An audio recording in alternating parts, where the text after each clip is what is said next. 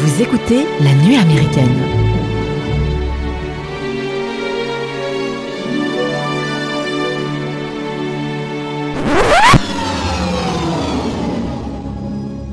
Un commencement est un moment d'une délicatesse extrême. Sachez donc que nous sommes en l'an 10191. En ce temps, la substance la plus précieuse de l'univers est le mélange, l'épice. L'épice accroît la longévité. L'épice n'existe que sur une seule planète dans tout l'univers. Cette planète, c'est Arrakis, connue aussi sous le nom de Dune.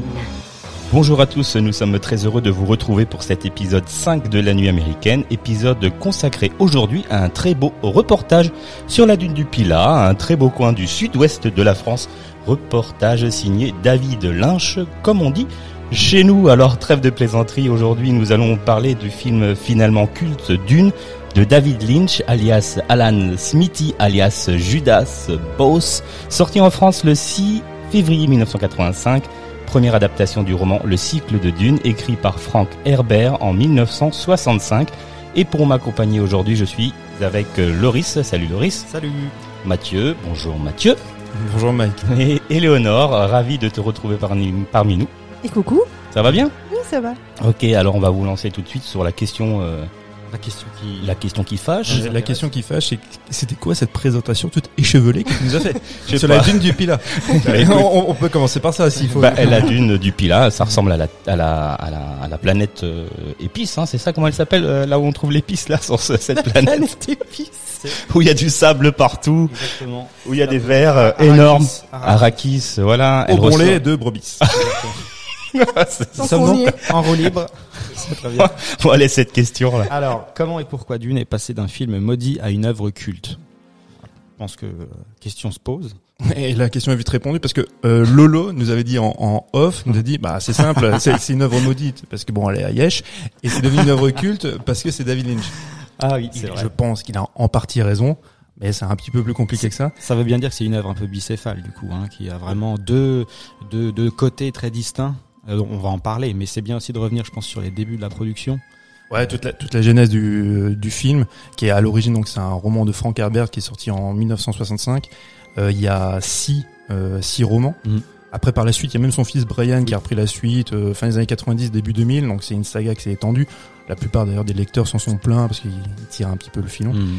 Mais il y a eu donc plusieurs tentatives deux surtout tentatives d'adaptation. Il y a une première tentative qui a été faite par le producteur euh, dont le nom m'échappe. Jodorowsky D'Arthur P. Jacobs. Ah, Arthur P. Jacobs, exactement, qui était le producteur de de la planète des singes et qui a acheté les droits du, du livre. Ouais, il avait acheté. Et qui est le pauvre qui meurt deux, deux ans après, hein, c'est ça? Ouais, il meurt en 73. quand il achète les, les droits, on, donc au début des années 70, il sort du succès de la planète des singes, donc énorme succès pour un budget de 6 millions de dollars. Et ils se disent bon ben voilà, on va un petit peu surfé sur le truc de la science-fiction, mhm. et il se lance dans, dans ce film-là pour un budget de 15 millions. 15 millions, c'est énorme quand tu sais que 6 millions, ils font mhm. la planète des singes, et il demande, il se dit, bah, quitte à prendre un grand réalisateur de grands spectacles et qui connaît, tu vois, l'univers, enfin, ensablé, on va prendre David Lean.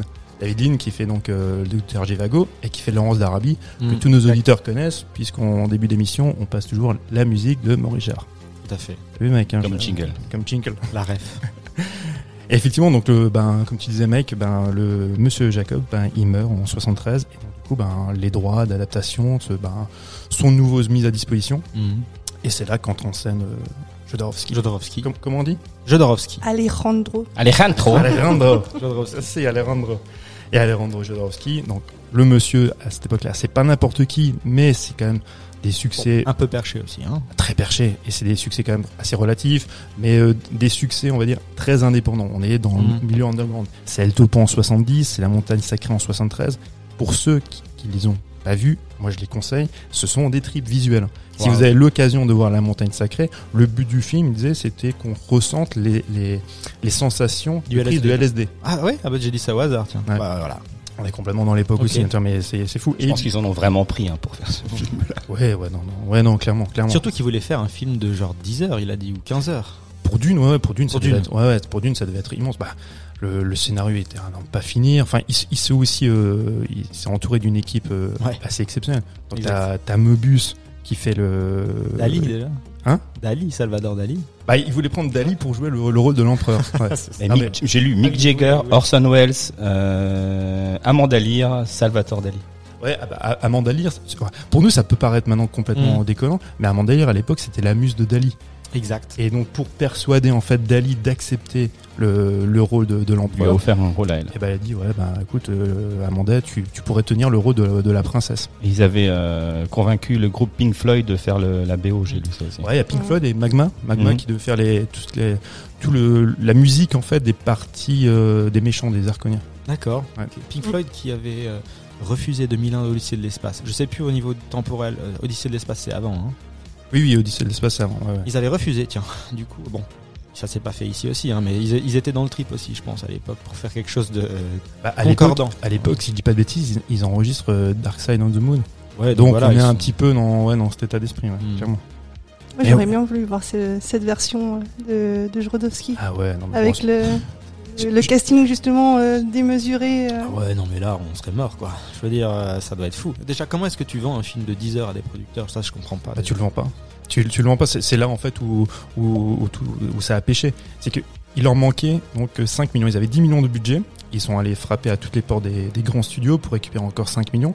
La plupart des studios leur ont dit euh, écoutez, euh, votre projet il est super sympa parce qu'ils sont entourés quand même, comme on disait, de, de- il y a Giger, il y a Mobus, il y a Dan O'Bannon. Enfin, maintenant c'est des pointures les gars. Enfin, et ils présentent un storyboard énorme, hyper bien léché, vachement bien travaillé. Tout le monde disait que c'est formidable, mais on veut pas travailler avec Jodorowsky. Hmm. Enfin, le, le mec, il veut nous vendre un film qui pourrait s'étaler entre 5 et 12 heures. Hmm. Euh, ok, t'as Mick Jagger, ok, t'as Orson Welles. Orson Welles dans le rôle du Baron Harkonnen. ça Il aurait été bon. Ah, ça aurait été génial. Il aurait été bon. Mais c'est, ouais, ça, ça, ça se vend pas. Surtout, Effectivement. à l'époque de, Star Wars est sorti, euh, voilà, il y a une, il y a une vague SF euh, qui marche. Et il faut ramener les gens dans les ciné. Du coup, euh, si t'arrives avec un film, un trip visuel, euh, machin, les gens vont pas y aller et puis ça va pas se vendre. Et souvent, on se pose la question, en fait, est-ce que ça aurait changé la phase, enfin, la phase, tu as de, de- du film de SF? Parce Bah que, bah, en 77 sort Star Wars. Oui. C'est- enfin y a- on, on va pas on va pas parler de Star Wars et puis de l'influence a eu mais avant Star Wars aurait pu sortir ou à peu près au même moment le Dune Jodorowsky quelque chose de complètement psychédélique et très loin tu vois, de bah, de, ouais, de, de l'esprit Star Wars comme on le connaît maintenant tu vois Hmm. peut-être aurait pu changer la face tu vois on- voilà, c'est une uchronie une uchronie à la con ce que je dis là mais peut-être Peut-être. en tout cas, ils perdent, ils perdent les droits parce que les studios donc euh, s'en détournent. Et c'est là qu'entre euh, Dino, Dino, De Laurentiis, Dino De Laurentiis. qui rachète les droits en 76 et il veut confier euh, la réalisation à Ridley Scott. Bon choix. Bon choix, mais Ridley perd son Bah, frère apparemment. Ouais, ouais. Son Il grand perd frère. son grand frère et donc il renonce au projet qui est finalement euh, bah, confié à Sachant qu'il venait de refuser, je crois, un Star Wars. Ridley Scott. Non, c'est David Lynch. David Mais Lynch. Ridley Scott aussi? Ridley aussi Ouais, Parce bah que oui, je sais que le retour de Jedi, on l'avait proposé à David Lynch qui a refusé. Oui, et il a dit à Ridley Scott. euh, non, il avait dit à George Lucas d'ailleurs ça, la SF c'est pas pour moi, c'est ton truc à toi. Là, là. On peut le comprendre. ça, ça se comprend. Mais Ridley Scott a aussi refusé le Star Wars et après il allait faire du coup. Blade Runner. Il a essayé d'une, mais après il allait faire Blade Runner. Ah mais moi je trouve un petit peu l'anecdote quand même un petit peu dingue, c'est que le mec il se dit non je vais pas me lancer dans Dune, je viens de perdre mon frère, C'est est un drôle. projet qui va durer très longtemps. Au bout de sept mois il se rend compte que ça avance pas comme il veut, je laisse tomber et il va se lancer dans Blade Runner. Mm. Blade Runner c'est pas non plus le petit film indé tu vois que tu fais entre potes quoi. Mais c'est moins impressionnant. T'as pas le livre derrière, t'as pas euh, tout ça adapté quoi. Je pense c'est peut-être Ouais, ça aussi. bon après t'as une œuvre de Philippe Cadic aussi derrière. Alors effectivement Philippe Cadic à cette époque même si c'est très important, ça a pas la résonance qu'a pu avoir Dune. Dune c'était le film de S- le bouquin de SF le plus vendu. Et Mm. encore maintenant d'ailleurs. Hmm. Mais oui, et autrement qu'est-ce que on- Bah, du coup, c'est euh, Ridley refuse d'une. C'est ça et c'est David Lynch qui Et finalement David, euh, David, David Lynch en hérite. Ça. Bah, David, en plus, David Lynch, si je me souviens bien, à cette époque-là, il voulait déjà faire euh, Blue Velvet qui fera par la suite. Les studios en voulaient pas. Et du coup, il voulait se raccrocher à des films. Donc, on a dit euh, Le Retour de Jedi, il dit non. On lui a proposé aussi de faire euh, Dragon Rouge après. Thomas Harris. Mhm. Donc là aussi, ça se fait pas. Et il se dit, bah comme tu disais, bon, bah, je vais me lancer dans ce truc de SF. Mais il lit le bouquin, le bouquin lui plaît. Bah, il dit, lui, il a plus vu ça comme un vrai challenge, quoi. Parce qu'il disait, le SF, c'est pas du tout son truc. Et on l'a vu ensuite avec enfin, la suite de sa carrière. voilà. Qu'il a jamais refait de SF, quoi, du coup. Ah, non. Du coup, euh, voilà. On en parlera après, mais Ouais. c'est sûr que c'est c'est son, c'est son enfant maudit Ouais, qui, exact. qui, ouais. qui renie complètement maintenant. Et il a pas assumé du coup euh, le film euh, qui était en version télévisée, quoi. hein, c'est la sortie de 88, c'est là où il utilise euh, le fameux pseudo de Alan Smithy. Et il a utilisé un autre pour un autre pseudo que j'ai annoncé tout à Ouais, l'heure, c'était. Judas Booth pour le scénario. Ouais. Et j'ai lu parce que là, je j'avais pas la, je, je ne savais Pour John pas. Booth. Ouais, c'est ça. Il y avait. Judas qui était Judas qui était effectivement le traître de Mhm. à Jésus. Et euh, comment il s'appelle le prénom? Boss? Mais c'est quoi son Booth. prénom? John Wilkes. Voilà, c'est l'assassin de, de Lincoln. C'est ça, exactement. Ouais, et donc du coup, il a associé les deux pour vraiment euh, dire que ben, la production l'avait trahi pour. euh, Mhm. Parce qu'ils ont rajouté des scènes, ils ont, ils ont aussi changé la, la musique et sans son consentement. Mais il a pas eu le Final Cut? Non. Bah, de toute façon, il- Voilà. Après, tu- moi, c'est un truc c'est- qui, qui, qui m'agace un petit peu dans cette histoire-là, c'est que David Lynch, il sait très bien qu'il aura pas le final cut. Tu vois, au moment où il signe avec Dino De Mhm. Laurentiis, il sait qu'il a pas. Et euh, qu'il aura pas, voilà, et il aura pas la main mise sur- complète sur le film, mais il le fait quand même parce que parce qu'il est un peu amadoué peut-être par Dino De Laurentiis, le projet lui plaît. Avant ça, pour Elephant Man, il a pas non plus le final cut. Mhm. Mais Mel Brooks, ce qui est vrai, c'est qu'il qui était le producteur, Plus flexible. ah, lui a dit écoute, Mhm. vas-y, fais, tu as ta, main libre. Mais sur une production de 40 millions, à l'époque, tu m'étonnes qu'ils vont pas lui filer le Final Cut. C'est sûr. Mais il le savait, tu vois. ça l'a vacciné du coup, puisqu'ensuite il a fait que des projets où il était sûr d'avoir la main mise complète sur, Mm. euh, sur le truc. Et ça a donné du coup ces films. Et ça a donné sa, sa patte. Qu'on peut retrouver quand même par moment, je, je pense, dans Dune. Ah ouais, moment, complètement. hein. Si, si- Mike, si tu veux, tu veux lancer peut-être un premier extrait Oui. pour introduire. euh, Pas de souci. Commencement est un moment d'une délicatesse extrême. Sachez donc que l'on est en l'an 10191. L'univers connu est gouverné par l'empereur Padishah Shaddam IV, mon père. À cette époque, la plus précieuse substance de l'univers est l'épice, le mélange. L'épice accroît la longévité. L'épice amplifie le champ de conscience. L'épice est vitale au voyage dans l'espace. Oh, ouh, pardon. T'as fait une bonne sieste. Alors, introduction soporifique, mais malheureusement nécessaire. Nécessaire. Bah, c'est ça le, le- la, la Parce tristesse. que l'histoire est très complexe. de l'intro.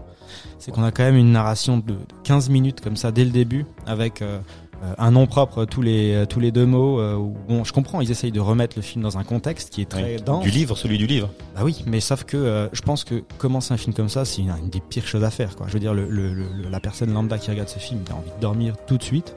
C'est un peu le- le- l'effet d'un mec qui lit ses, ses slides PowerPoint. Quoi. Enfin, Mais, mais tu vois, George Lucas s'est fait pareil avec le déroulé. Ah oui, non mais attends, mais euh, tu rigoles ou quoi? Euh, Ça dure 30 secondes et voilà, il y a une super musique et déjà. Là, on est quand même beaucoup plus posé, la petite musique lancinante, euh, euh, avec sur fond, en plus, c'est des, des illustrations qui, euh, qui sont lancées au- en dessous de la voix. Et euh, franchement, c'est ultra chiant. Bah, le seul avantage, c'est que c'est Virginia Madsen, qui a un- Ouais. c'est son premier rôle, qui jouera plus tard dans Candyman, que moi j'adore, j'étais amoureux de cette nana. Une de plus, tu vas me dire, mais, mais du coup, c'est, sympa de l'avoir. Mais c'est vrai que c'est hyper soporifique. Malheureusement, comme ils l'ont dit, ça donnait nécessaire. Ils l'ont rajouté par la suite. Comme ils ont pu rajouter, tu sais, les, les, les voix off Dans les, qui donnent le, le flux de conscience, qui Mhm. leur rappellent ce qu'ils sont en train de penser, qui, qui des fois peut être assez joli, mais aussi un peu, je trouve, didactique. facile. Ouais.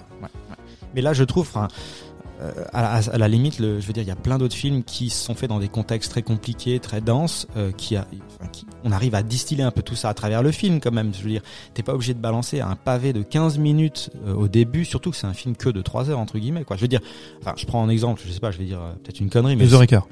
Deux, deux heures et quart. Il manque Ça 60 ça- minutes. ça t'a semblé très très long. ça m'a semblé très long. Et puis bon, je veux dire, il y a, il y a le Seigneur des Anneaux par exemple. C'est aussi un contexte qui est dense. Il y a une histoire très profonde, etc. Il y a une introduction effectivement qui est faite. C'est pas la même année. Je veux dire, je veux pas comparer complètement, mais euh, ça passe d'une manière très différente. Et puis l'histoire nous est racontée euh, petit à petit. Je veux dire, c'est pas un truc qui nous vient comme ça à la gueule et qui peut euh, euh, faire dormir tout le monde. C'est juste une question comment introduire bien introduire un film, quoi. Je veux dire, euh, qui fait ça maintenant? Non mais t'as, raison, le, récit il est, complètement décousu, ils, sont obligés de rajouter comme ces voix cette présentation. On, on sent qu'il y a un problème de scénario à la base, alors qu'ils ont, il a écrit sept fois. D'abord, Ça, ils étaient ouais. trois à travailler sur le scénar. Ils ont viré les deux autres loulous. Il a travaillé après tout seul. Pendant six mois dessus. Ouais, c'est la septième mouture. je dis pas que c'est facile, ça c'est clair, hein, mais euh, c'est la production. Mais il y avait tellement de choses à intégrer. Moi, je, me- je m'en suis perdu. Enfin, les fusées, là, les petits trucs qui doivent te piquer, là, les, les- je sais pas. Il y a des trucs. Le mec, le mec, il s'envole. Tu sais, le, le gros requin avec les boutons là. Le, Le baron Le baron. Baron. Ouais. Bah, il s'envole, tu sais pas pourquoi. Enfin, je sais pas. En tout cas, les, en, en tout cas, ce que moi j'ai apprécié dans ce film-là, euh, c'est les décors magnifiques et les costumes. C'est vrai. Franchement, d'ailleurs, euh, d'ailleurs, euh, je crois que la seule récompense qu'il ait eu, ce film-là, c'est au, au niveau des costumes. D'accord, ok. Je savais pas, mais c'est vrai que ça fait Mais, partie euh, d'une des réussites. En tout cas, oui, Euh, la, la réussite de ce film, je pense que c'est les décors et effectivement. Ouais. Mais on peut Alors, les commencer- costumes. On peut commencer par euh, peut-être euh, parler du film, introduire, enfin parler du film, introduire l'histoire du film, si on y arrive. Je veux dire, euh, c'est quand même compliqué. Eh ben, allez-y les chéris. Euh, M'en- M'en parle pas. déjà, ça se passe euh, donc comme Je me casse. en, en 10191. Euh, et donc euh, c'est un univers qui est régi par un empereur euh, qui est obsédé par euh, ce qu'on appelle l'épice, qui est en fait une sorte de, de, de drogue qui donne pas des super pouvoirs, mais qui euh, Ouais, Il y a un peu de ça. Ça, ça, alors, ça te permet, tu vois, de, de, enfin, de tordre le- l'espace et de voyager à travers l'espace en restant chez soi. Ça te permet aussi de ralentir le vieillissement. Ça donne des super pouvoirs. c'est ça, Enfin, c'est devenu primordial. Il y a une espèce, tu vois, de, j'ai l'impression de d'analogie à l'époque avec le, le pétrole.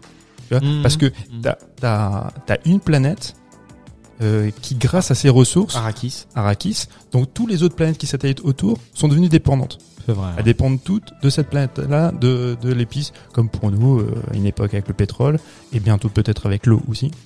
Ah oui, Certainement. On peut y voir une espèce d'analogie et de, et de métaphore euh, écolo, écolo j'ai l'impression des fois. Et du coup, c'est le duc euh, Atré... Atré... Atréide. Atréidis. Atréidis. Je crois. Leto, Atreides. Leto qui hérite de la planète. Euh, et du coup, euh, bah, il est assez content puisqu'il va pouvoir euh, exploiter l'épice. Euh, sauf que il y a les Harkonnens qui sont un peu l'ennemi principal, enfin l'ennemi principal, l'ennemi juré du clan Atreides, qui eux sont pas vraiment d'accord que eux s'approprient l'épice. En fait, tu te rends compte que c'est un, complot. Et que le- l'empereur, c'est il a permis à aux Atreides de récupérer cette planète, mais en fait, c'est pour euh, il est de mèche avec les Harkonnen pour que les Harkonnen après les envahissent et euh, et s'en débarrassent. ok. Voilà, c'est tout un complot. Mais l'empereur, là, je fais un parallèle aussi avec Star Wars, alors que je suis pas très friand de la saga parce que je la connais pas trop bien. Mhm. Mais l'empereur dans Dune, il devrait être hyper important. Ça devrait être un personnage très développé. sais On le voit très peu en fait. hein. on le voit peu. Il a pas, je trouve pas tellement de. Bah, il, Il fait pas peur, ouais. il fait pas peur. Alors que c'est lui la menace, c'est lui qui est à l'origine des complots, c'est lui qui, qui doit ourdir, tu Mm. vois, ses plans. Il, il est bon. L'acteur n'y peut pas grand chose, mais je trouve qu'il est mal développé. Ça fait partie des nombreux personnages qui sont pas bien développés. Pour ça que le scénario est hyper bancal. Vrai. Du coup, ben, ils doivent aller chercher cette, euh, cette épice et ils arrivent sur, euh, euh, sur la planète. Mais j'ai envie de dire, c'est la première partie du film, la première moitié, qui est quand même qui met un peu en place tout ce qui se passe. Euh, et c'est extrêmement lent. J'ai trouvé ça. euh, pardon. On me dit que c'est souvent la partie la plus réussie du film. Euh, moi, j'ai trouvé que c'est celle qui m'a ennuyé le plus, euh, sachant que la deuxième partie a un peu plus, euh, bon, il y a un peu plus d'action. Je sais pas si c'est, un film, peut dire, film d'action, mais il a été obligé d'en mettre du coup. Je sais pas si Lynch voulait le faire comme ça hein, à la base. Euh, voilà. Mais, c'est vrai qu'on on est loin de, de tous ces films opératiques de science-fiction où t'as as de l'action, t'as des vaisseaux spatiaux qui se tirent dessus. Tu as le, le sidekick sympa, tu sais, Ouais. à la Star Wars que, qui sera pas, décliné par la suite. T'as pas donc tout le- le l'humour, le, le sidekick, euh, l'aventure. Enfin, l'aventure tu l'as d'une certaine manière, mais t'as pas l'action. Hmm. Tout, tout ça, ça manque. Mais euh, a priori, c'est aussi. Moi, je les ai pas lus hein, les bouquins, mais a priori, c'est aussi propre, euh, tu vois, à la littérature de Frank Herbert. Hmm. Euh, oui, Frank. Après, c'est vrai comme a dit Mike, tout, de suite, ce qui, qui frappe, c'est aussi les décors, c'est les, euh, les, les costumes qui sont vraiment très très réussis, et qui donnent tout de suite une vraie patte au film. Et je pense que c'est ce qui a subsisté aussi au fil des années, c'est que euh, même si on le voit comme un film qui est euh, pris comme un tout pas forcément très réussi, il y a des choses qui marquent et qui, euh, qui en font un film qui est assez fascinant et ça passe par là aussi par euh, visuellement c'est un Et puis même la musique. et la musique est très, est très bien ouais. Elle est, elle est épique. c'est euh, Toto C'est Toto et Ouais. puis Brian Eno. Alors moi, je suis pas un fan de Toto. Je sais pas si c'est votre cas, mais moi, je- enfin, j'étais C'est correct. Correct. Correct. J'étais, assez surpris. Je, le, le score, il est vraiment chouette. quoi. Ouais, ouais, Alors, c'est des fois un peu grandiloquent, un peu pompeux aussi, mais, mais c'est hyper épique. Et je trouve Mhm. que ça, ça va bien avec le, avec le film. Voilà. Et euh, bon, du coup, on, disait que c'était un peu une œuvre bicéphale parce qu'on a d'un côté, du coup, l'envie de Lynch de faire du Lynch. Je sais pas, à, cette, à cette- ce moment de sa carrière, je pense qu'il s'est pas encore totalement développé en tant que réalisateur. On sent qu'il a une envie de, euh, voilà, euh, il est un peu des fois tout seul dans sa tête, tu le sens. Ouais, ouais. Après, il y a, il y a toujours ces gimmicks. Le mec, il sort de Eraserhead, il sort de Elephant Man. Et ce qui reprend aussi qu'on voit dans Dune, c'est tout l'attrait, c'est pour les, pour les usines. Le côté mécanique, le côté Oui. un peu, ça, ça, c'est repris, c'est comme ça aussi qui a un petit peu décrit le, l'environnement des, des Harkonnen. Mm. Il y, a- il y a des éléments, tu vois, euh, Mhm. Lynchien. C'est vrai que maintenant c'est devenu un adjectif, tu vois, Lynchien. euh, Le mec Ah qui ouais. fait un truc un peu bizarre, on dit que c'est Lynchien. Mais euh, bon bref, Et de Oh notez-la. Chez vous, notez-la. c'est- Non, mais c'est vrai, c'est Lynchian. Ouais, bah ça, ça, c'est- bah, ju- justement, c'est il faut être dans un état d'esprit et il faut comprendre ce qu'il ce qu'il veut dire. Effectivement, c'est pas toujours. David clair. Lynch en général, tu trouves c'est c'est Non, celui-là, il a été Ah. Ouais, il est...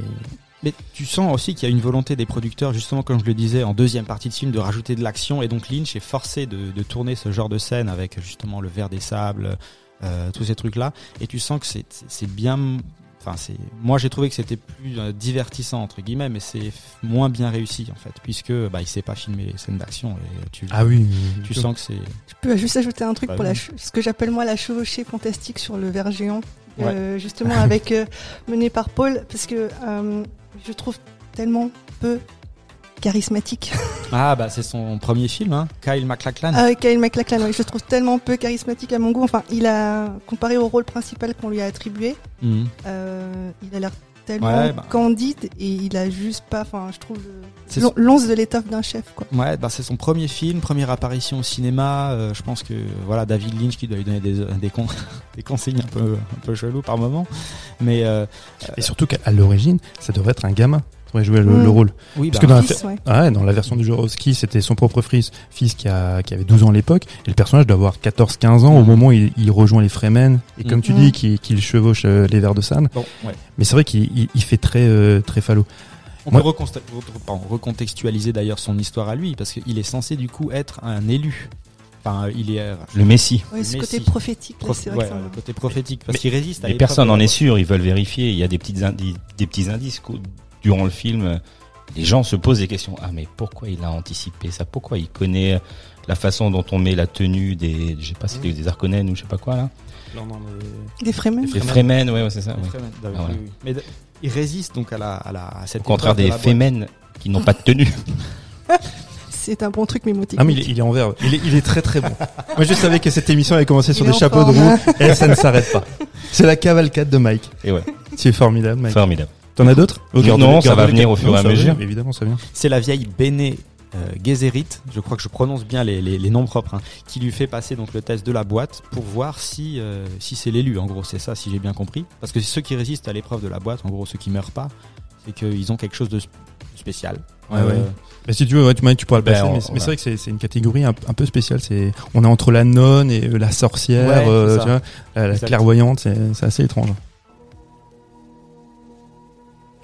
Tu vois ceci?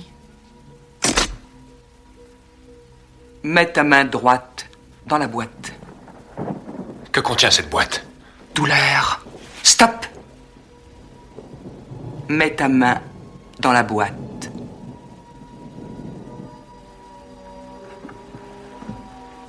Tu sens sur ton cou le gomme jabbar. Celui-ci ne tue que les animaux. Selon vous, le fils du duc serait un animal? Disons plutôt que selon moi, tu es peut-être un humain.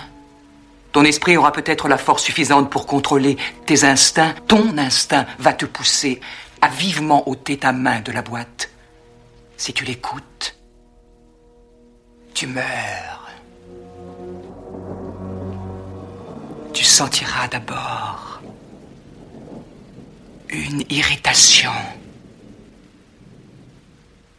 Là. Maintenant, la démangeaison devient brûlure. Fer rouge sur fer rouge sur fer rouge. Ça brûle Silence Silence Je ne dois pas avoir peur. l'esprit.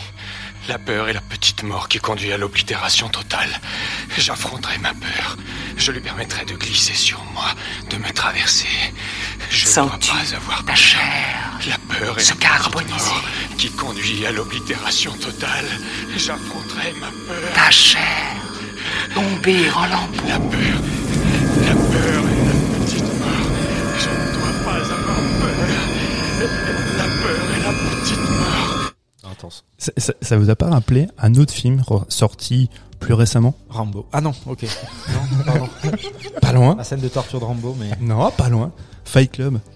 La, Ah, la scène de, de brûlure chimique. Ah ouais. Où pareil, il, il doit, il doit combattre, tu vois, ce. Bah, L'envie de, de, de, de, de se mettre le produit pour arrêter la C'est brûlure. ça, ouais. Exact, c'est vrai. Il y, a, il y a un peu de ça. Moi, enfin, dès, dès que j'ai revu le film, j'ai pensé à ça. j'ai Ah, pensé ouais, bien à, vu. à Fight Club. Bien vu, bien vu. C'est vrai.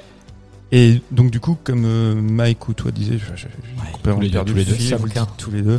c'est, c'est qu'effectivement, c'est une des premières étapes pour euh, savoir s'il est, enfin, si- s'il est différent, Voilà. S'il est, s'il est l'élu ou pas. Exact. En fait, même si elle a, comment, comment on dit déjà la Ben? Alors, c'est la Bene Gesserit. Bene Gesserit. Gesserit. Elle, elle voudrait bien s'en débarrasser de, de Paul. On, on sent qu'en fait, la, Il représente une menace. il représente une menace parce que déjà, sa maman, Jessica, n'aurait pas dû avoir de fils. D'accord. Puisqu'elle doit avoir que des filles et c'est par une de ses filles, si je dis pas de bêtises, que l'élu viendra. Ok. Et donc, euh, l'existence de Paul, enfin, pour elle, euh, c'est une aberration. Est-ce que ça vient d'une désobéissance de Jessica qui a qui a voulu avoir un garçon ou qui a fait euh, Parce que son, parce que elle voulait, enfin c'est dit un peu bizarrement, mais Oui. elle voulait faire plaisir euh, à Leto, qui ça. lui voulait un garçon, donc bah, je vais lui faire un garçon, il n'y a pas de raison. Voilà. C'était une époque formidable. vous, vous pouvez choisir le sexe de l'enfant Tu veux un garçon? Oui, sais bien, j'arrive. Et du coup, euh, finalement, ils héritent donc cette planète Arrakis euh, et ils y vont tout simplement. Euh, ils veulent s'installer, sauf que euh, euh, ils vont vite se faire attaquer par les Harkonnen, puisque euh, il y a un traître dans leur euh, dans le camp des, des Atreides, Médecin. qui, qui n'est autre que le médecin qui est joué par euh, Hal de Code Quantum. Mais oui. oui. Oui, c'est ça, exactement. Oui, il s'appelle Dean Stockwell. Voilà, Dean Stockwell. Voilà, moi je l'appelle Hal. C'est ça, Euh, moi aussi. Pourtant, il avait une marque de confiance sur le front apparemment. Ouais, en plus les médecins, euh, voilà, c'est ça, c'est- ils sont censés genre être irréprochables, Mhm. respecter la vie euh, humaine, bon comme tous les médecins j'imagine, mais euh, voilà, donc c'est c'est de là que vient la surprise, sachant qu'ils mettent un peu des petits pièges durant le film, on voit des mecs un peu chelous euh, parler notamment au, à Paul en lui disant oui je suis ton meilleur ami, t'inquiète pas, je te trahirai jamais, et que là tu te diras c'est lui forcément le gars qui va te trahir, et bien en fait non, Très bon doublage. Mais même ça, c'est mal amené. hein. Ouais. C'est Ah oui, que- terrifiant. c'est- ouais. Bah oui, mais C'est vraiment dommage. C'est vraiment, non, vraiment. En fait, le- pour résumer ce film, c'est dommage. Ouais. Ce film, un grand dommage, exactement. Euh, Et donc, du coup, le, le duc, il se retrouve euh, pri- euh, fait prisonnier oui. chez les Harkonnen. Oui. Et euh, Mais- le, le médecin qui l'a trahi lui avait remis une espèce de capsule qui, a, qui, a, qui, a- qui a- devait remplacer une de ses dents, Ouais. dans laquelle il devait croquer pour lâcher un gaz pour le souffler sur pour- le baron. pour le souffler sur le ballon qui devait mourir. Voilà. Petite anecdote, David Lynch, bon, avant on disait s'il était déjà un petit peu fêlé, ce qu'il voulait, il avait demandé à la production, écoutez c'est simple, on, vous voyez la, la joue, la peau, tu vois, c'est- très fin, on pourrait faire une petite incision dans sa joue pour faire passer le tuyau. Le gars il fait mais t'es sérieux? Bah oui écoute ça, ça- fait vraiment pas grand chose. Et en fait c'est euh, c'est euh, production qui a dit non mais écoute on va pas se lancer là-dedans, c'est ça peut être dangereux. Si, on va. Et du coup, ils ont mis à la place une fausse joue avec ce tuyau. Et ce Ah, tuyau qui laissait passer donc euh, cette vapeur était brûlante. Ah, ok. Au comédien là qui joue euh, qui Ouais. joue le, le duc, c'était Ouais. sa, der- sa dernière séance, sa dernière scène. Qu'au moment où il, il dit euh, donc euh, il fait il dit toute sa, toute sa réplique, quand c'est fini, quand ils disent couper, il arrache le truc, il saute, il était brûlé. Wow. Sa joue l'avait brûlé. Enfin, le, la vapeur était tellement chaude. Extrême. Incroyable. Oh bon, c'est chaud. C'est chaud. Euh, En plus, il a craché son truc là, enfin cette vapeur, même pas sur le, le baron. hein. non, Non, même pas sur un autre, euh, un subalterne. Il a dit approche-toi, approche-toi, approche-toi, et le mec il s'est barré, il s'est loupé. loupé. D'ailleurs, j'ai une question pour vous parce que j'ai rien compris. Le baron, il vole, Oui. mais pourquoi Parce qu'il Parce qu'il prend l'épice Parce, non, parce qu'il est trop gros en fait. Il a des espèces de petits réacteurs. Parce que, alors, à l'origine, il devait être encore plus gros que ça. Et pour ça qu'il Ah, c'est parce qu'il pouvait plus marcher, donc on l'a Ouais, fait c'est voler. C'est c'est en fait, euh, si j'ai bien compris, c'est ça. En fait, il a des petits réacteurs qui lui permettent d'être en lévitation parce qu'il a du mal à se déplacer. En tout cas, les effets spéciaux Ouais. sont bien bien faits parce que Ah ouais, tu On voit rien Tu, tu le vois pas je- Non, non, tu. Hein Autant, autant Paul, je le trouvais lisse, mais le baron euh, on il- va, on va lui, lui- on va lui prescrire du roi Cutane. Parce que franchement, il a une peau dégueulasse. C'est Kenneth Mais oui, Macmillan. il est vraiment répugnant, euh, plein de pustules. Ouais, euh, l'autre, le médecin qui le soigne, dit, oh, vous avez une belle peau, monsieur, le baron. Ah, il est vraiment répugnant. ouais. Mais on peut, on peut lui laisser la, la, la scène où il enlève la, la genre de, de valve à, à un de ses euh, serviteurs, je crois. oui, c'est ça, celui qui met les tulipes, Ouais. là, dans les... L'ogre Et il, il se, il se vide littéralement de son sang en fait et. euh, On sait pas trop ce qu'il fait en fait. Bah, c'est lui boit son sang ou. c'est- Non, il lui vide, sa- Mais en fait, c'est sa valve de sang. ouais. C'est- mais- totalement gratuit en fait. Je... Mais je- en fait, moi j'y ai lu comme une espèce de relation sexuelle. Oui, c'est Un vrai. peu, ouais. Il Il y y a quelque chose de très ça. Parce que Ah, l'homme en face, il était jeune, beau, plutôt, plutôt bel homme. Ouais. il était rasé, là, au milieu. C'est Les cheveux, hein, les c'est- cheveux. c'est assez Les cheveux, terrible les cheveux, parce que le, le film, en fait, il, il, il représente l'homosexualité est représentée par un méchant. Ok. Les méchants sont tous rouquins. Oui, C'est ouais, non, c'est un parti pris quand même Ouais. assez euh, La planète des étrange, tu vois parce que si j'ai bien compris c'est pas forcément le cas dans les bouquins alors peut-être qu'on me contredira mais j'ai j'ai j'ai pas vu d'indication tu vois comme quoi ils étaient donc ils ont fait le choix ils sont rouquins et puis ils, sont méchants. ils sont ils sont homosexuels ah bah dis donc ça En plus, ils sont moches. et ils sont Au Moyen-Âge. euh, Non, il y, a- il y a Sting quand même, qui est, c'est quand même le plus, le plus propre et le plus stylé des Harkonnen quoi. Oui, c'est vrai. Ah. pas le meilleur acteur, mais. Non. euh, Non, ça, Mais c'est par sûr. contre, il a un beau, il a un beau beau string. un beau slip Ah, Un ah, beau string Il y a eu un débat entre le slip et le string ailé. Euh, Ah, non, non, c'était la culotte ailée. pour moi c'est une culotte ailée Allez, on, ça. va, on part sur la culotte télé, sachant Ok. que à la base, euh, donc sa scène où voilà, il sort du bain, sais pas quoi, il était normalement à poil, il devait être tout nu, euh, il était d'accord, Sting partant à 100%, mais c'est les producteurs qui ont dit faut quand même, euh, bon, t'es gentil, mais faut quand même mettre un petit slip. ah je croyais qu'il il était d'accord pour être à poil mais pas en slip le slip ailé il a dit non ça j'assume pas c'est il est trop moche j'en veux pas Pour la marque après, le, le groupe et tout ça. Et, euh, Et chez Ah. Jeux d'or aussi, ça aurait dû être Mick Jagger. Je me demande si la Mick. Jagger avait porté tu vois, un slip ailé. Ouais, c'est vrai. Mm. Euh, du coup, le docteur trahi, euh, c'est le bordel. Euh, le duc, est-ce qu'il meurt, le duc Euh, Oui, hein, il meurt, le duc. Oui, oui, le Oui. duc, le duc, Et il meurt. du coup, Et- le, le docteur arrive quand même à, dans un dernier élan de, de bonté, finalement, après la trahison, il arrive à faire évader euh, ben, euh, Paul, Jessica, qui sont emmenés euh, dans le désert Dans une, ouais, et qui se réfugie dans une grotte. et qui se réfugient dans la grotte des finalement du peuple de, indigène de la planète. Voilà, les Fremen. les Fremen. Voilà. Et alors que dans bon, j'ai pas lu le livre non plus, mais il me semble que justement là, Avec cette des beaux yeux partie-là- bleus. cette partie-là dans le livre, elle est ultra développée et c'est très très long. Euh, ce qu'on voit dans le film qui dure bon 10 minutes, un quart d'heure, c'est- très très très long dans le film. C'est un vrai arc à part où on, on développe vraiment la relation de Paul, euh, de ce peuple-là. Pourquoi est-ce qu'il est finalement euh, l'élu? Et ce peuple-là appelle l'élu. Alors je- le nom aussi, hein, euh, excusez. Ouais, C'est le Gvisats Aderak. Ouais, déjà ça. Ah oui. Enfin, les noms utilisés. Enfin bon, après, je pense que ça vient ça, du que- roman. Oui, parce que Mais- Paul, c'est Muad'Dib, c'est Guizat, ouais. Adera, comme tu dis. À partir du moment où il a cette révélation, on va dire, euh, messianique, tu vois, mythologique, il devient ce personnage-là. Puisque pour le peuple des Fremen, c'est une prophétie qui existe, qui doit se réaliser. Le, euh, ce type-là doit arriver et les sauver, quoi. En gros, euh, c'est ça. Moi, je connais une, orthopho- une orthophoniste. qui sait, les, les, les noms des personnages, c'est des exercices pour Ouais. les gens. grave. Elle saurait pas le dire, je pense. Ah non, c'est l'exercice euh, qu'elle utilise pour soigner les gens qui ont un cheveu sur la langue. Du coup, euh, il arrive dans, chez ce peuple-là et en fait, il leur apprend à se battre, puisque lui, il arrive avec un peu de technologie, avec ses pouvoirs, et il va finalement euh, entraîner une sorte de petite armée. Comme c'est nul, ça d'ailleurs. Ouais, bah c'est la partie justement où Lynch, il devait être là. Mais qu'est-ce qui se passe? Je dois faire quoi? Mais Ils doivent tirer avec des trucs, il y a des explosions? Qu'est-ce que c'est? Non, mais en plus, quand ils doivent tirer, il faut qu'ils crient. Ouais. Voilà. Au moins, soyez, ah, les gars. Mais voilà, ça, a priori, ça, a priori, c'est dans le roman. Ça, il a, il a pas inventé, c'est dans le roman. Non, mais, je me dis- non, mais c'est quand même. Ouais, mais ça passe très mal à l'écran, quoi. Ah, ouais, c'est ah clair. oui. Non, non, tu te dis, non, mais ça, on va l'éluder. C'est complè- c'est complètement Non, con. On va pas crier avant de tirer. Surtout qu'ils disent quelque chose, quoi. Mais ça, en fait, si tu veux, dans le livre, forcément, c'est expliqué. Il y a une raison au cri, je pense. Il y a, il y a tout un truc qui explique. euh, Voilà, c'est, pas un cri qui sort de nulle part où t'es là euh, et tu Ah. tires, quoi. Et euh, comme il le raconte pas dans le film, bah t'es là et tu, tu, bah, tu comprends pas. Donc ça passe mal à l'écran. Il y a tellement d'ellipses que tu comprends. hein. À, Voilà. à un moment donné, euh, Jessica, donc euh, sa maman, elle devient aussi une Bene Gesserit. Oui. Mais tu ne sais pas comment. Tu vois, Oui. elle, elle, alors ils font des, des ellipses temporelles, donc tout d'un coup, oui, ben voilà, il s'est passé deux ans, patati patata. Mais il y a, y a plein de choses que que tu comprends pas malgré tu vois malgré la voix off euh, ma- malgré euh, ce, ce semblant d'explication avouée avec euh, avec des voix off mais sinon tu comprends que dalle Bah, du coup, moi, ces voix off, c'est pas que ça m'a déplu, mais j'avais l'impression d'être tout de suite un peu redirigé dans le film, tu vois. Euh, Mmh. c'est pas un truc où je me suis dit ah c'est vraiment trop facile c'est nul. C'était vraiment là où je me disais ah tiens il pense comme ça euh, le personnage pense comme ça. C'est un truc qui m'a plus euh, voilà ça m'a remis dans le film quand euh, quand j'en sortais un petit peu. Euh, après c'est vrai que la technique c'est pas super euh, euh, comment dire c'est pas super classe quoi de faire ça. C'est un peu Non, mais surtout ce qui est marrant, c'est généralement quand tu utilises une voix off, c'est- très souvent, c'est parce que c'est un narrateur, c'est un narrateur omniscient, voilà, tu vois. Et là, c'est chacun peut venir avec euh, sa voix off, et donc t'as ce flux de pensée qui des fois, ouais, bon, est un peu, ouais, un petit peu didactique, euh, qui est Mhm. pas très utile, qui pourrait être beau. C'est vrai qu'à la base, t'as raison, c'est c'est pas une mauvaise idée.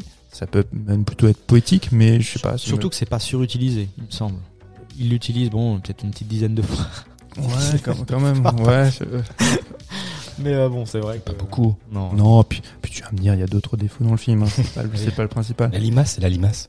Bah, du coup, voilà, très bien, merci Mike. Le, le- il forme son armée, il est, euh, ils, ont leurs armes, donc euh, ils peuvent se défendre contre les, euh, les Harkonnen, là.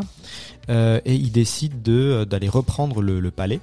Euh, en mode euh, ben, chevau- chevaucher des Valkyries, mais cette fois sur le, les gros vers de sable, comme euh, Éléonore le, le mentionnait, euh, qui sont en fait un peu euh, des, donc des, des, des- vers géants qui vivent dans le désert et qui se nourrissent de l'épice euh, et qui sont d'ailleurs ultra chiants pour les gens qui veulent coloniser, coloniser la planète parce qu'ils mangent les, euh, les, euh, les usines de Mhm. production d'épices. Voilà. Ça. Du coup, comme euh, ben, Ah. Paul, c'est notre euh, notre élu, il va réussir à contrôler plus ou moins ces vers de sable et ils arrivent au palais euh, à dos de, de vers de sable, tout simplement, très sobrement. Et, euh, et, et ça Normal. à- Normal. et Un peu capillotracté, non mais non, Et euh, c'est du coup là qu'arrivent le- les scènes d'action où euh, bah, euh, tu sens que pff, là Lynch il est perdu. Là il, a- là il a dit les gars je sais pas. Là faites ce que vous voulez. Moi je, euh, euh, il y a des explosions un peu partout. Mhm. Euh, Il y a des scènes de combat au corps à corps.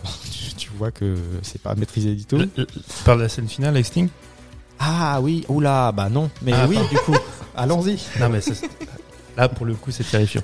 Là, on se dit, bon, les gars, une chorégraphie. Non, on va pas s'emmerder, pas de chorégraphie. De la tension. Non, c'est pas nécessaire non plus. Non, mais euh, allez-y, euh, prenez un couteau, un petit canif chacun, puis, euh, puis faites semblant de danser, quoi. Ouais c'est ça. Ouais, c'est, ouais, c'est un peu, ça, c'est terrifiant. Ouais, mais c'est, voilà, tu sens que là, euh, je- c'est là où le film se perd tout le monde, quoi. Où là, euh, vraiment, tu te dis, euh, c'est pas un vrai film de.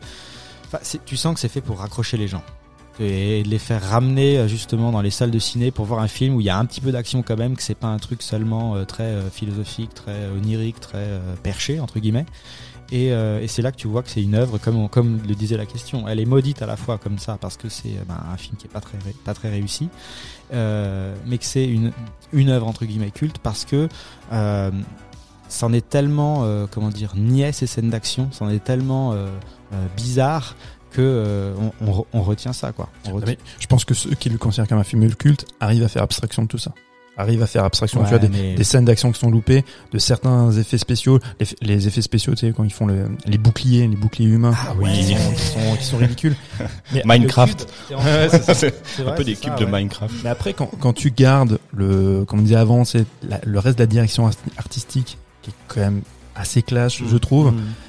Et euh, ouais, après il y a cette mythologie, cette philosophie un peu sous-jacente, même si elle est pas toujours très bien exploitée, qui est quand même intéressante. Ça brasse beaucoup de choses. Alors plus sûrement dans le roman, tu vois, une culture orientale, euh, japonisante, tu sais un petit peu. C'est très très riche.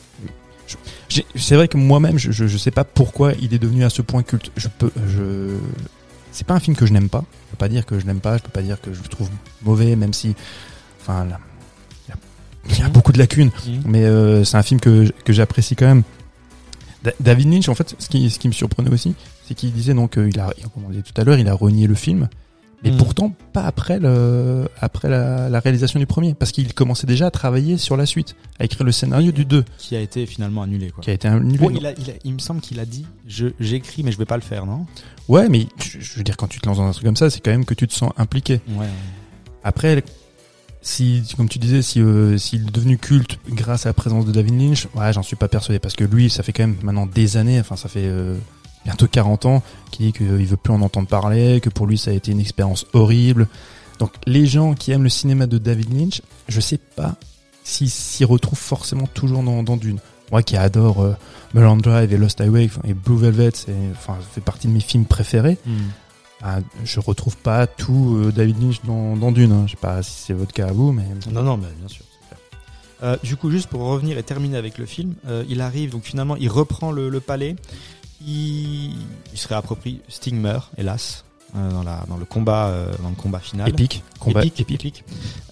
Et du coup, on n'a pas précisé, mais Jessica, elle était finalement enceinte et elle accouche d'Alia, la fille du duc, c'est une fille finalement, Mm. qui est aussi euh, dotée de pouvoir euh, à cause de l'épice. Donc finalement, ils ont leur fille un peu aussi. euh, Oui, parce qu'elle a, elle a bu, elle a bu. Alors comment elle s'appelle cette eau? C'est l'eau sacrée. euh, Voilà. Le nom m'échappe. Elle a bu cette eau qui a favorisé donc euh, la gestation, l'accouchement de, de, de la petite. exactement. Euh, et, Et lui aussi d'ailleurs le boit, boit cette eau, Paul. Oui, oui, oui, tout à fait. Euh, C'est aussi à partir de là qu'il va devenir euh, voilà ce- la lettre de vraiment euh, de Voilà, plein de pouvoir. le Messie. Et puis euh, Puisque c'est grâce à ça qu'il va réussir finalement à, euh, ben, à- il ne tue pas l'empereur, mais il va un peu contrecarrer les plans. Euh, Alia, donc la fille, tue le baron. Mm. Euh, Paul, Fin. on le disait, Paul, Paul finalement tue, tue Sting. Euh, il reprend le contrôle d'Ara- d'Arrakis et c'est là qu'il fait pleuvoir. Euh, il fait tomber l'eau du ciel. et ça j'ai pas compris. Pourquoi il fait pleu Alors Parce qu'il y en avait pas eu depuis longtemps, je Ouais. pense. mais, mais mais pourquoi? Puisque C'est une terre aride, donc euh, Voilà, c'est pas- ce qu'on qu'on c'est ce s'imagine. qu'on s'imagine que c'est une terre aride et qu'ils attendaient de la pluie euh, depuis Voilà. un moment. Oui, mais vu, vu que l'épice, si maintenant si tu fais pleuvoir, est-ce que euh, Il n'y aura plus d'épices? Bah ouais. En Alors fait, c'est vrai que très souvent il, il- il y a des moments où il dit voilà j'aurai la possibilité, j'aurai la force de supprimer l'épice. Donc c'est comme ça en fait qu'il s'impose comme étant même lui une menace. Oui. Alors est-ce que c'était ça mettre sa menace à exécution en faisant Non. pleuvoir Je, je sais Et là, pas. comme mais- dit, si les gens qui ont lu le livre nous écoutent, ils sont en train de nous insulter parce qu'ils euh, voilà, ils sont là. Mais oui, mais dans le livre, c'est expliqué euh, sur 300 pages. On sait que blablabli. Blabla. Nous, bah, en tant que spectateurs, on Nous, est comme ça. on n'est pas des lettrés, on n'a pas. Et on se demande quelle drogue il a utilisé. Non mais voilà, Ça dépend quelle drogue tu prends.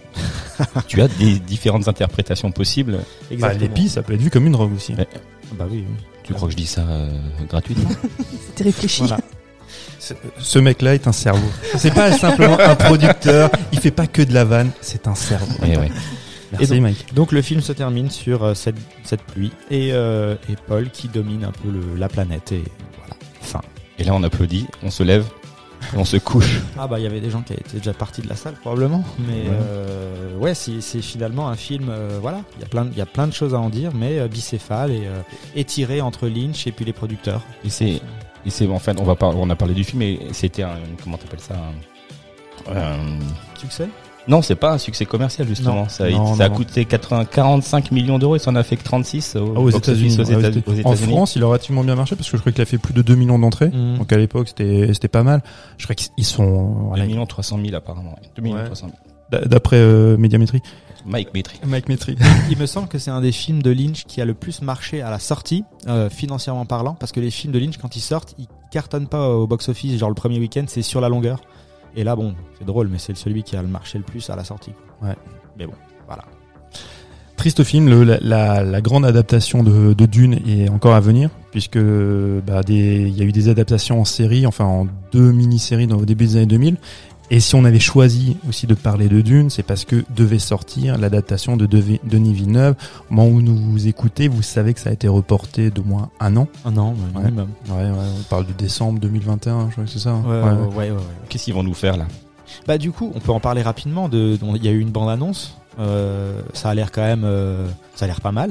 Et puis, et alors là, pour le coup, euh, Eleanor, elle nous disait que, que Kai McLachlan, il est, McLachlan. Il est, il est, euh, bah, il est pas très Oui. charismatique. Là, ils ont pris Timothée Chalamet. Moi, je trouve que c'est une J'aime bonne bien. idée. C'est Bah, vraiment une bonne idée. Bah oui, À voir. c'est un bon acte. Enfin, moi, je l'aime bien. En tout Ah cas. ouais, Oui, moi aussi, c'est ouais. un super acteur. C'est toujours la est- même chose. Il est faut que le film soit bien ça. écrit, il faut que le personnage soit bien écrit. Après, Denis Villeneuve, voilà, il a fait des, des films qui sont quand même euh, reconnus et puis des bonnes productions. Donc, je pense que justement, c'est vachement intéressant de voir comment lui, il va s'approprier cette œuvre-là qui est ultra compliquée et comment il va nous sortir un film. euh, je sais pas, est-ce que c'est prévu un seul film ou ils ont Non, non, suivant s'il y a du succès ou si le film a du succès, je crois qu'il est prévu de faire une trilogie. une trilogie Merde. Ouais. ben, Honnêtement, moi, je suis producteur. Je, je sais pas si je mets un copec dans Dune. Hmm. Quand, quand tu vois le, bah, voilà, Ouais. le film de Lynch, tu vois les adaptations en série, je, je comprends Bah. pas comment ils veulent encore. Alors effectivement, c'est, on me disait tout à l'heure, c'est le roman de SF qui a eu le plus de succès. Et donc du coup, tu veux capitaliser sur ce succès littéraire, mais, Bah oui, mais je vais en- enfin. Je vais en parler, mais qui mettait un copec sur Seigneur des Anneaux? Ah oui, à Sur l'époque. tu veux Peter. Jackson.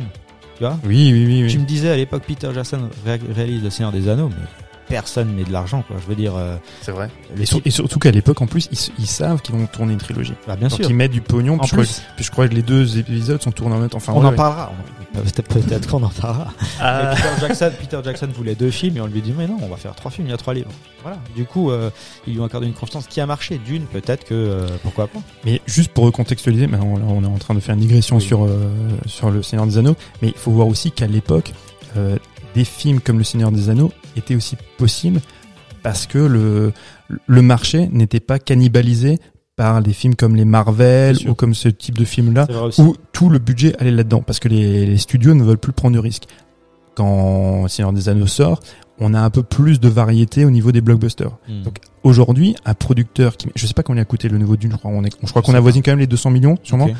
Et euh, si on part sur 200 millions pour faire Dune, moi je trouve ça hyper couillu. Mhm, ouais, c'est vrai. Tu as, as raison, complètement. C'est, c'est- mais c'est là où c'est intéressant.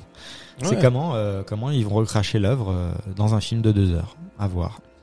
Mais je- ouais, mais je pense qu'il va durer même plus longtemps, non? Je sais pas. Ah, comment- peut-être, ouais, ouais. peut-être trois Il faut- heures. de toute façon, bon, il faut- pourront pas faire plus. Lynch, il disait aussi, hein, il, il manque 60 minutes euh, au film Ouais, sûr. pour pour refaire un, un récit plus ou moins complet. Ou alors peut-être qu'il y aura une narration de 15 minutes au début.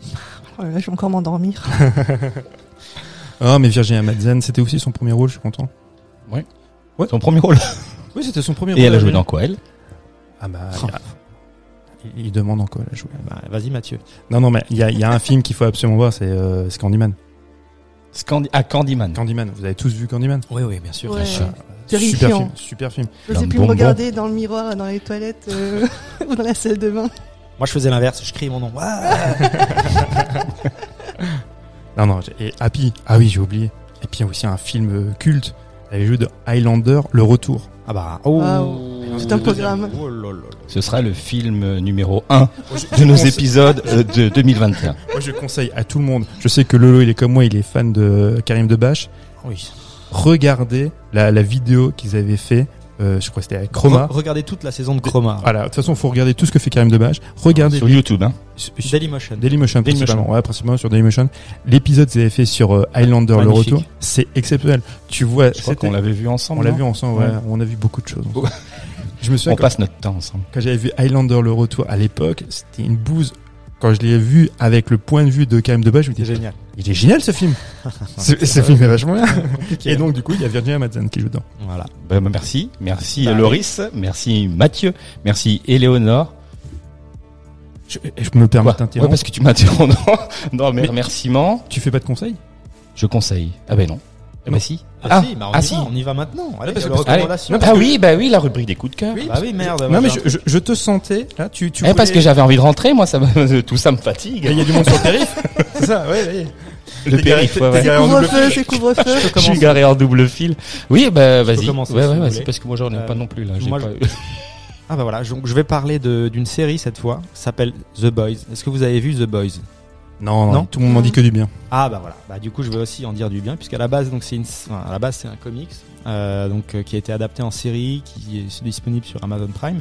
L'histoire rapide c'est en gros euh, dans un monde on a un groupe de, de, de- de personnages qui vont faire la, la guerre entre guillemets à des super héros parce que il y a des humains qui sont dotés de pouvoirs euh, et donc qui sont appelés les super héros et il y a sept de ces super héros qui sont les meilleurs, les plus forts qui forment un conseil et ce conseil-là est un peu embauché par une entreprise qui s'appelle Vote, euh, qui est un peu une entreprise à la Google, qui eux vont, euh, enfin cette entreprise-là va les utiliser pour faire de l'argent, tout simplement. Donc ils font justement des films à la MCU, euh, des campagnes de pub, ils vont, comment dire, monétiser les missions qu'ils font, etc. Sauf que, en fait, bah, les sept là, c'est plus ou moins, c'est tous des, des gros salauds.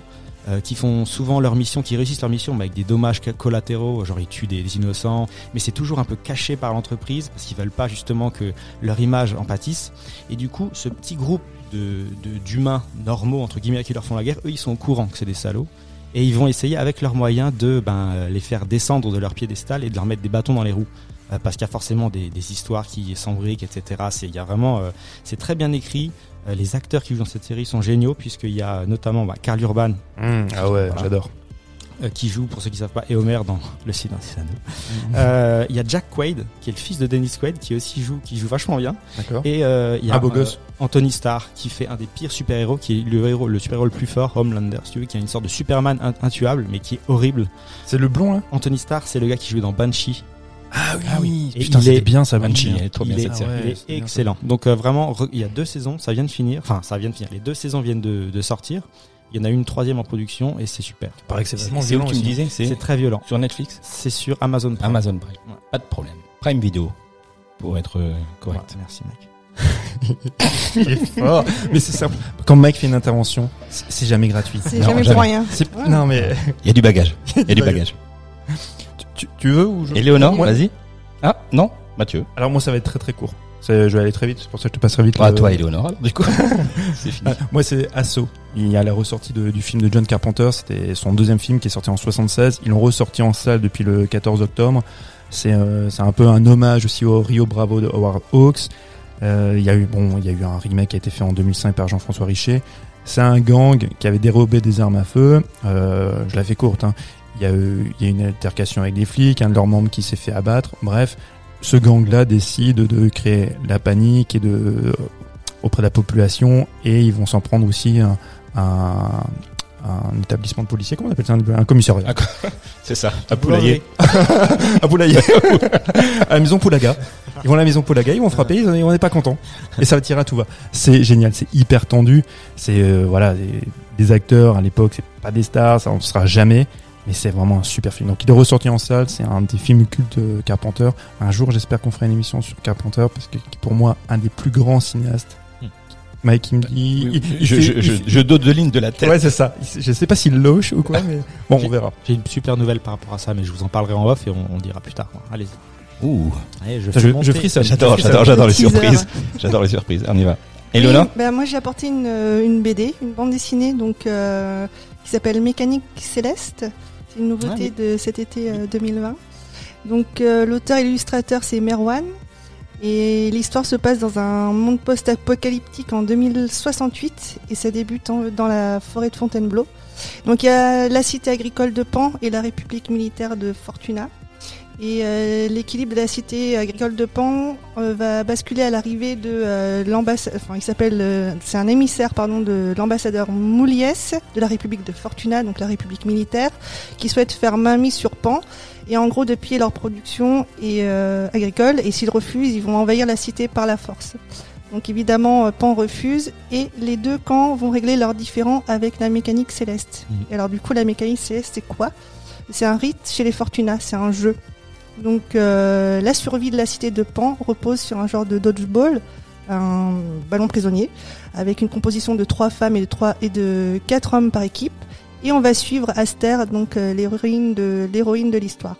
Donc euh, moi je le conseille vivement. Il y a de très belles illustrations, de beaux mouvements euh, au niveau du dessin, c'est presque cinématographique. Et Mhm. les actions sont dynamiques. Euh, les couleurs, c'est un peu entre l'aquarelle et le, le pastel. C'est c'est juste euh, très beau. Je- Donc je l'ai ouais. amené si vous voulez. Je mets un gros plus 1 parce qu'en plus ça fait partie d'une collection. Euh, voilà. Si vous avez aimé Mécanique Céleste, vous regarderez dans la même collection, il y a tout un tas d'autres euh, œuvres comme ça qui ont, reprennent un peu les mêmes auteurs des fois, les mêmes illustrateurs et qui euh, qui forment une sorte de d'univers cohérent. Voilà, entre les BD, il y a pas les histoires sont pas forcément liées, mais il y a un univers cohérent de BD et euh, si vous avez aimé celui-là, donc la recommandation euh, d'Eleonore, euh, regardez le reste parce que c'est tout aussi bien. On vous mettra ça, euh, de toute façon, sur la page Facebook euh, de la Nuit américaine, toutes les, tous les coups de cœur de, de chacun. Euh, merci les garçons, merci Mathieu, merci Loris et merci Éléonore d'avoir rien. Participé à cette Plaisir. émission. Et euh, merci à moi pour ce coup de cœur très utile. Merci Mike. Mike, Mike, Mike, merci à toi d'être toi. Oui, merci. Tu es le meilleur. non, non, non, non, non, mais le coup de cœur prochain, pour- promis la prochaine fois j'en ai un. Là, j'ai pas eu le temps d'en préparer. J'ai- Tu sais combien d'émissions je prépare par semaine, Ouais. par mois Ah, oui, parce qu'il travaille pour d'autres radios. il, est, il est très pris. C'est vrai, on sait. En tout cas, merci, merci à vous les auditeurs de nous avoir écoutés. Merci euh, à, vous encore une fois. Et donc, vous pouvez nous retrouver sur la, la page Facebook de la Nuit américaine, sur le compte Twitter de la, Nuit américaine, sur le compte Instagram de la Nuit américaine qui fonctionne super bien. Donc, euh, ben, je, vous, je vous conseille de vous abonner à tous ces, euh, à tous ces comptes euh, des réseaux sociaux. Vous pouvez retrouver cet épisode sur toutes les, plate- les plateformes de streaming, euh, Spotify, tout ça, tout ça. Et puis on, bah, à très très vite. À très vite. Salut. Ciao ciao. À bientôt.